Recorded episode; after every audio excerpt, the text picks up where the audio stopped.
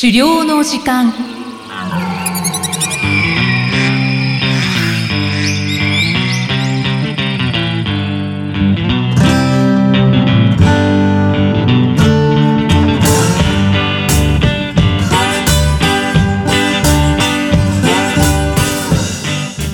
こんにちは、漁師の藤井久人です。こんにちは、進行役の生きみえです。この番組では狩猟に関する様々なトピックをお話ししています。藤井さん、今回もよろしくお願いします。よろしくお願いします。さて、今回は東京都あきる野市の漁師、小川武人さんへのインタビュー後編ですね。はい。前回からの続きで、今回は小川さんが主催されているイベントや、新米漁師へのアドバイスといったお話を伺っております。はい。それではお聞きください。で小川さんはいろいろあの会社員としてお仕事をする傍ら、はい。あの個人でいろいろなイベントをはい。主催されてますけれども、はい。どういうイベントを今までされてきてるんでしょうか？はい、イベントとしましては狩猟にまつわる狩猟と関係したようなイベントをやってきておりましてまず動物を解体したいという需要があることに気づきましたので、気軽というとちょっと変なんですけども鶏でしたら割とこう手に入りやすい、えー、といわゆる家畜化になるので鶏の、解体用イベントっていうのを、えーやったりしてます。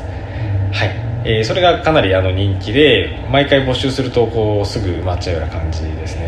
結構今の人たちってそんな解体したいのかなと思っちゃったりとかですね、はい、えーそんなちょっと不思議な思いを抱いたりはしております。う、ん。なんか私もあの、ね、共通のお知り合いで、はい。一人あの解体イベントに参加された方私もご紹介いただきましたけれども、あのまあ、単純にこう、ね、あの興味とかそういう意味合いで参加されてるわけじゃなくってもっと深くあの命ってどういうものなんだろうとか、食べるってどういうことなんだろうとか、はい。まあ、食べ物ってそもそもどうしてここう我々の手に入っていて我々の命つないでるんだろうみたいな、まあ、そういう、あのーなんていうんですか哲学的なというか、非常にあの深い思いでやられてるんだなっていうのはすごく聞いてて思いまして、うん。うん難しいところですけどね。はい。うん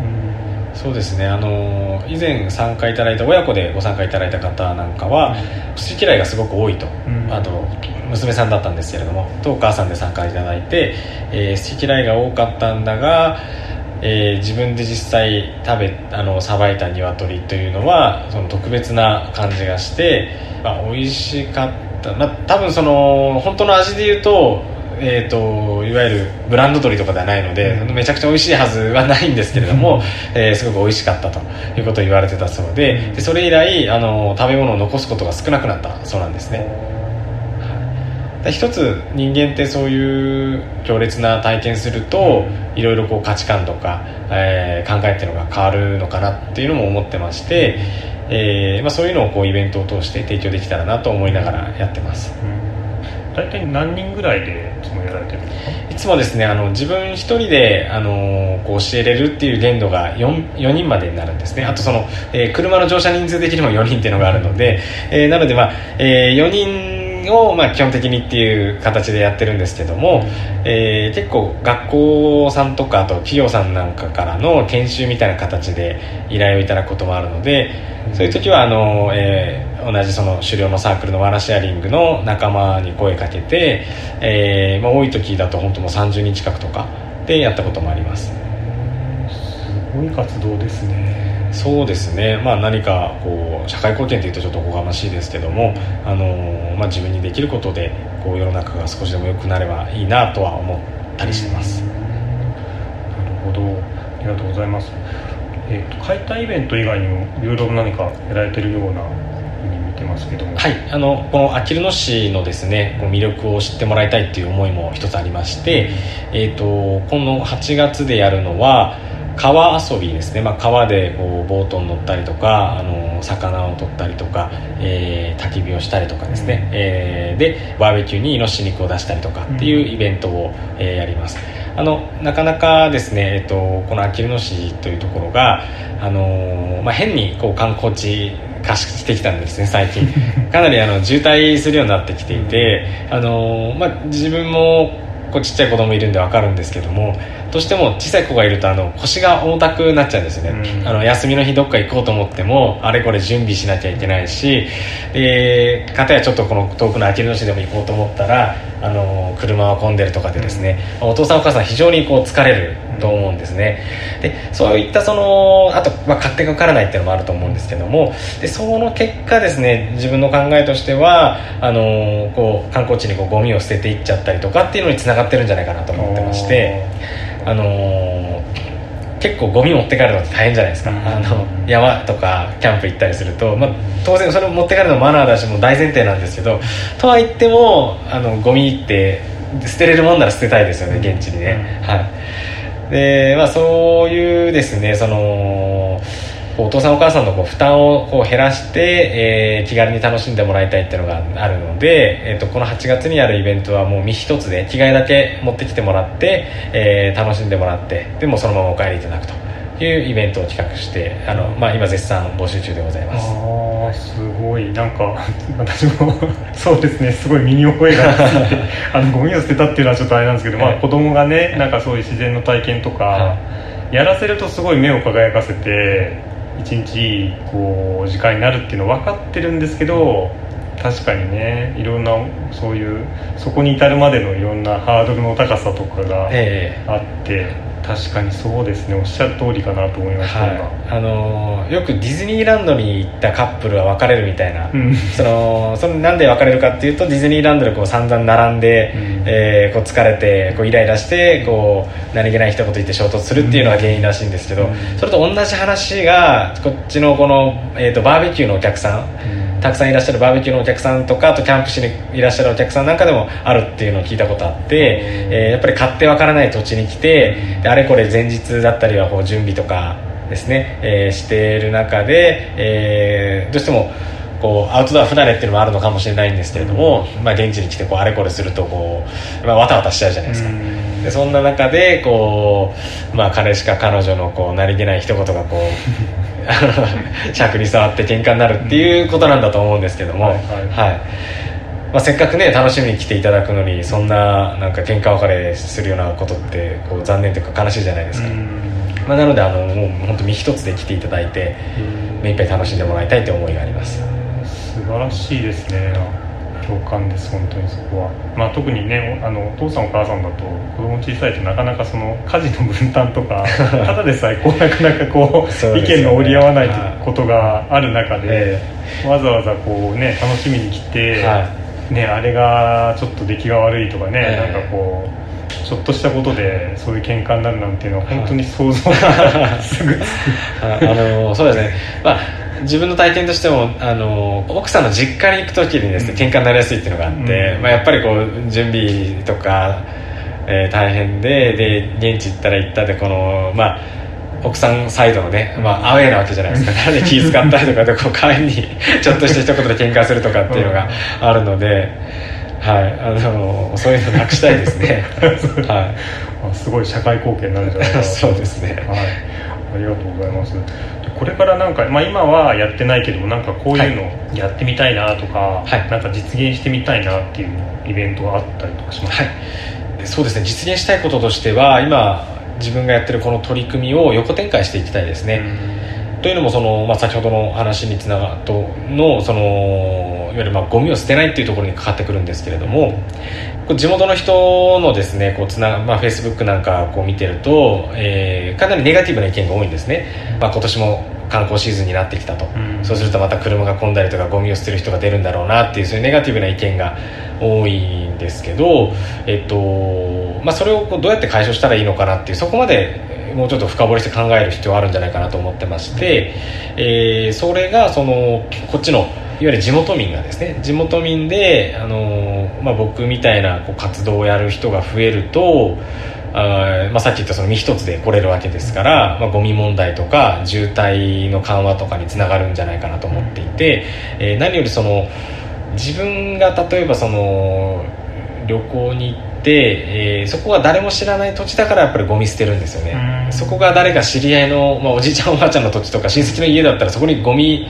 えーまあ、ゴミ捨ててもらうっていうその発想になるとは思うんですけれども、うん、でもそういう人たちと一緒に行動してて、えー、川にゴミ捨てるなんてことまずないじゃないですか、そういうその自分がやってるような活動をやる人が増えることによってこっちにいらっしゃるお越しになる人はお越しになる人でこう負担が軽減になって楽になりますし、でえっと、こっちのいわゆるもてなす側ですね。はその、まあ、地域の、えー、観光問題っていうのもこう解消につながる動きになってくるしあとはまあ、これは別にどうでもいいかもしれないんですけども、まあ、私がイベントの募集に使ってるのがそのタビカっていうサイトだったりあとストリストアカっていうサイトだったりするんですけれども、えーまあ、そういったところの利,、えー、利用することで、まあ、企業のなんて言うんでしょう売り上げも上がるみたいな、そうするとこう経済も回るみたいな。はい、そういうさ、まあ、散歩よしになると思ってるので、まあ、自分がやってる、え取り組みを、えー、もうちょっとこう、えー、パッケージ化っていうんでしょうかね、あのー、こうシステマチックな形で簡単に横展開していけるような、えー、仕組み作りをやりたいと考えてます。なるほど。だいぶお話聞いててあれですね。漁師っていうことよりはもっとこう広い意味で自然環境と人間とのこういい関係みたいな、はい、そういったところにこう広く関心が広がってる感じなんですね。そうですね。あの狩猟の番組に出させていただいてこのこと言うのは大変恐縮なんですけれどもあの、まあ、狩猟っていうのは一個の、うん、えー趣味遊びって言っちゃうとちょっと語弊ありますけれども、まあ、一つのその、まあ、アウトドアアクティビティの一つ、まあ、コンテンツの一つっていう考え方なんですね、まあ、それをこう楽しんで純粋に楽しむためには、えー、実際こうやらなきゃいけないことっていうのがあのこう地域との交流だったりとかあと、えー、環境のその自然があるからこそその野生動物っているわけであって、その環境保全っていうところなのであのその僕としては準備段階の方にこう重きを置きたいなっていうところがありますね。白いですね。なんか私は私なりに漁師になった経緯とかがあって初めてこうやって深く小川さんのお話を聞いたんですけど、はい、あそういうこう思いとか成り立ち経緯で今の活動されてるんだなっていうのは初めて伺ってあなるほどなというか面白いなというふうに思いました、はい、ありがとうございます。参考になれば あとじゃあですね最後にですねえっとまあ私みたいな、まあ、新米漁師っていうのも結構最近は増えてると思うし、はい、まあ、この番組は多分新米漁師の人が聞くような内容の番組になってるので、はい、あのもしあのよろしかったら新米漁師に向けたこうなんかアドバイスとかありましたらお願いできますでしょうか？はい。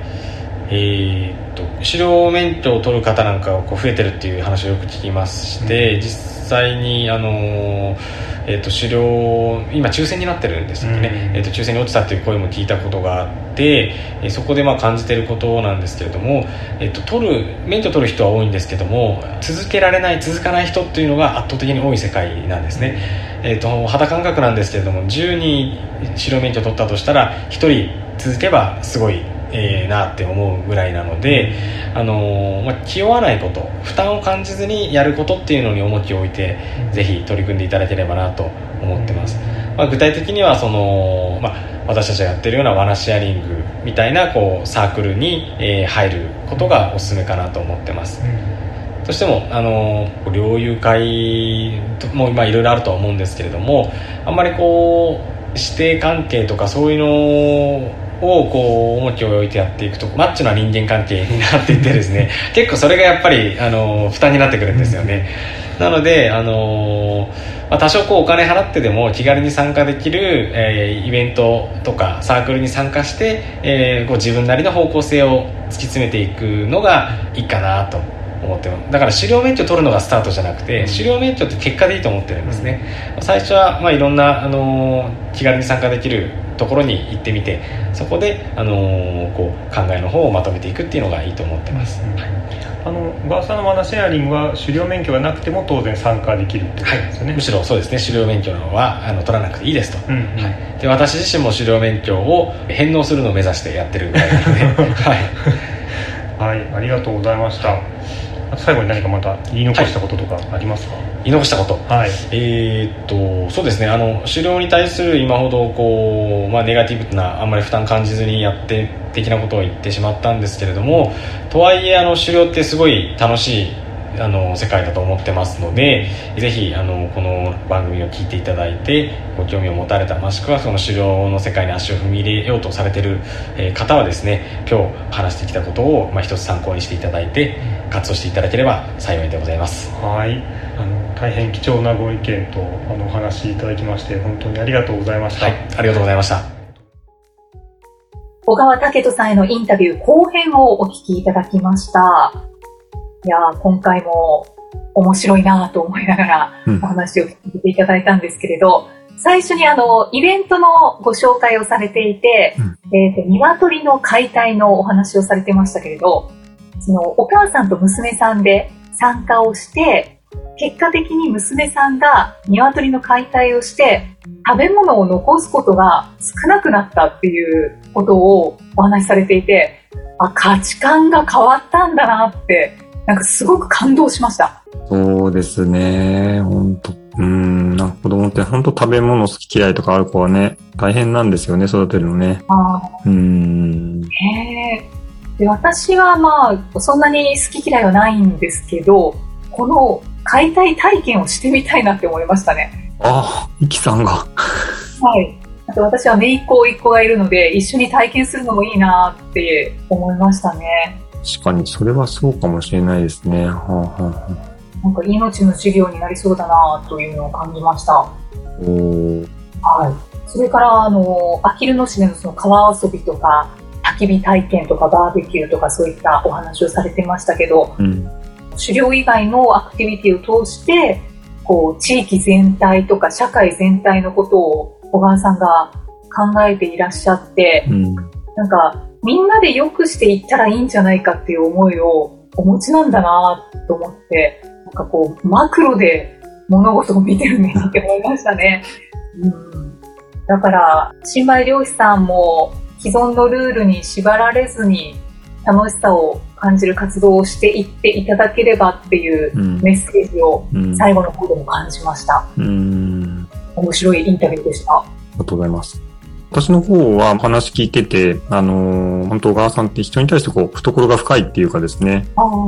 でも本当こう、自然の中でこう、ゴミを捨てていってしまう人、残念な人たちって、まあよく非難されて、はい。まあ本当普通はゴミを捨てないで持ち帰ってくださいねとかってこう、ね、上から目線じゃないですけど、うんまあ、上から目線っていうのも変ですけど、まあ、もうそれで言って以上終了だと思うんですけど、普通は。はい。うん。ただその、あの、小川さんの場合は、その行動をこう深掘りしてこう考えて、その解決策っていうのを考えてですね、あのーまあ、実践されていることが、まあ、素晴らしいなというふうに思いました。うん、本当ですよ。うん。で、小川さんのイベントってこれまで2回参加したことあるんですけど、はい。どちらも活動に適した服装の指定ぐらいしかなかったですし、はい。実際に手ぶら感覚で参加できるようになってましたね。うんそうなんですね。うん。なので、小川さんがやっぱり参加される方の負担を少なくっていうところは本当に実践されててるんだなっていうふうには参加したものとして思います。ああ、実感されたんですね。うん。